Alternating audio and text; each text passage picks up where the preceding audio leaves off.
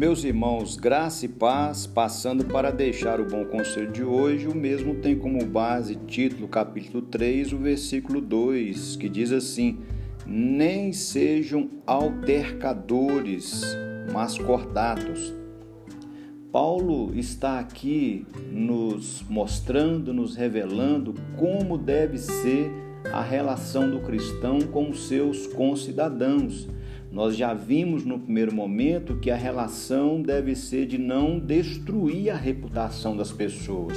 Agora, Paulo nos recomenda a não destruir o relacionamento com as pessoas. O apóstolo continua: nem sejam altercadores. Esse vocábulo altercadores traz a ideia de criar confusão, provocar contendas envolver-se em discussões que ferem as pessoas e destrói os relacionamentos. Devemos pavimentar o caminho do diálogo em vez de sermos geradores de conflitos. Aqueles que foram reconciliados com Deus, estes devem buscar a reconciliação com as pessoas ao invés de serem altercadores. Veja que a proposta do apóstolo Paulo para você, meu irmão, para você, minha irmã, é que devemos construir relacionamentos com as pessoas e não destruí-los.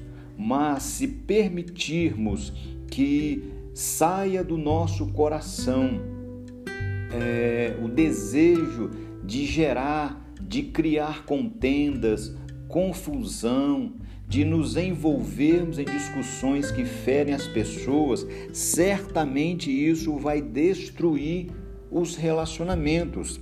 E certamente isto vai culminar em lágrimas, em dor, tristeza, decepções, brigas, dissabores.